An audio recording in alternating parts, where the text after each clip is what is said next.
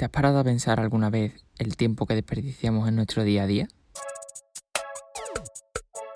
Hola, soy Rafa y en este podcast te traeré entrevistas, consejos y todo lo que aprenda en mi día a día para que ambos avancemos en nuestro desarrollo personal. Bienvenida, bienvenido a Charlando con Rafa.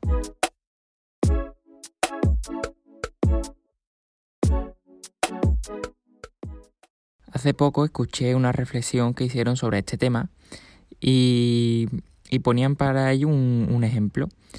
Imagínate que vas por la calle y ves a una persona que de repente se le caen 50 euros al suelo. Claro, tú harías, bueno, lo avisarías para que lo recogiera o, o, lo cogerías tú, ¿no? Y se lo devolvería, pero te llamaría la atención y además bastante. O sea, una persona acaba de tirar 50 euros al suelo, ¿no? Pues esta misma reflexión la podríamos aplicar al tiempo. Y yo no sé tú, pero a mí no me gustaría perder 50 euros. Pues lo mismo con el tiempo. Al final eh, damos valor al dinero, que es algo que, que sí, que es muy importante, pero no tanto como el tiempo. Como se suele decir, el, el dinero se, se recupera, el tiempo no, ¿no?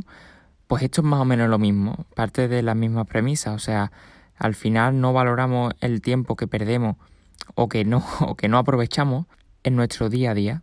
A lo mejor en un día no perdemos realmente tanto tiempo porque estamos muy ocupados con cosas que tenemos que hacer. Luego entraría también la importancia de esas cosas que hacemos, ¿no? Pero bueno, eso sería otro tema. Pero si esos pequeños momentos que perdemos o que no aprovechamos en nuestro día a día lo multiplicamos por todos los días de la semana, por todos los días de un mes y por todos los días de un año, yo no he hecho la cuenta, pero creo que sería una cantidad bastante significativa. Muchas veces hacer este tipo de reflexiones nos lleva a tomar más conciencia de lo que hacemos y, de lo que no hacemos, sobre todo, y quizás más importante. Ya no te hablo de... porque también se, muchas personas se vuelven un poco locas con este tema, ¿no? Y, y también he escuchado a personas que dicen, no, es que el tiempo que perdemos esperando semáforos, chas, pero bueno, a ver, a lo mejor ese tiempo tampoco tienes que sacar un libro y ponerte a leer mientras esperas un semáforo, ¿no? Son tiempos de la vida cotidiana que se pueden asumir. Pero yo me refiero a cosas que realmente nos quitan tiempo, porque tú a lo mejor una tarde te sientas en el sofá, pones Netflix y ves una serie, ves un, bueno, ves un capítulo de una serie y ese capítulo dura una hora, pero claro, ¿qué pasa? Que normalmente no vemos un capítulo que empezamos con uno, dos, tres y al final nos levantamos del sofá cuatro horas después con media serie vista y con toda una tarde, pues la verdad que sí, que perdida. Y tampoco digo que tengamos totalmente que evadirnos, ¿no? Y quitarnos todos esos pequeños placeres de ver una película, de ver una serie tranquilo, de escuchar música, pero sí que controlemos un poco ese tiempo, porque cuando te pones a trabajar o a estudiar, seguramente que estás constantemente mirando el reloj a ver cuánto me queda para terminar, si tienes un tiempo estipulado o no, o si tú mismo te has puesto ese tiempo, pues voy a estudiar dos horas, voy a trabajar cuatro horas, y estás deseando que lleguen esas cuatro horas, que terminen, ¿no? Y para ponerte a hacer lo que te gusta.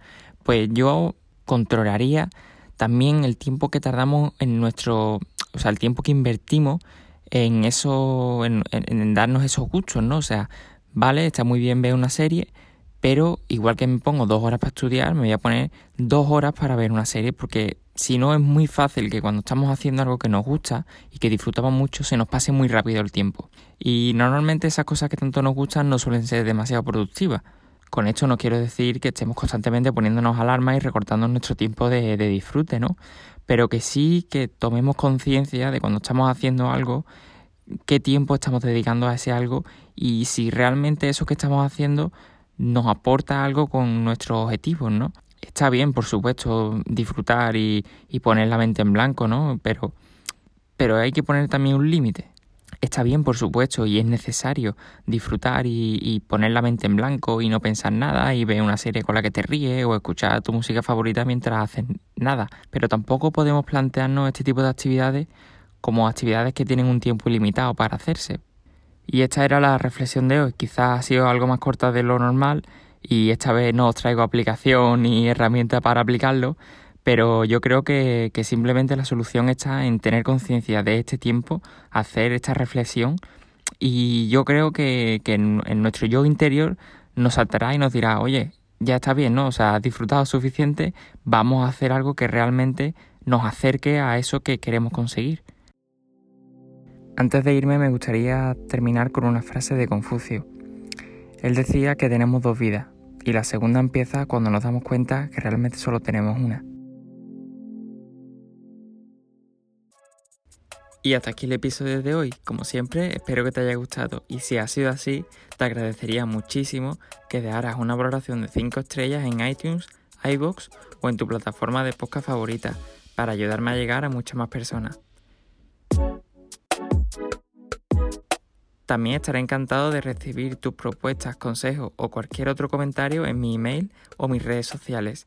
Te las dejaré abajo en las notas del episodio. Nos escuchamos pronto.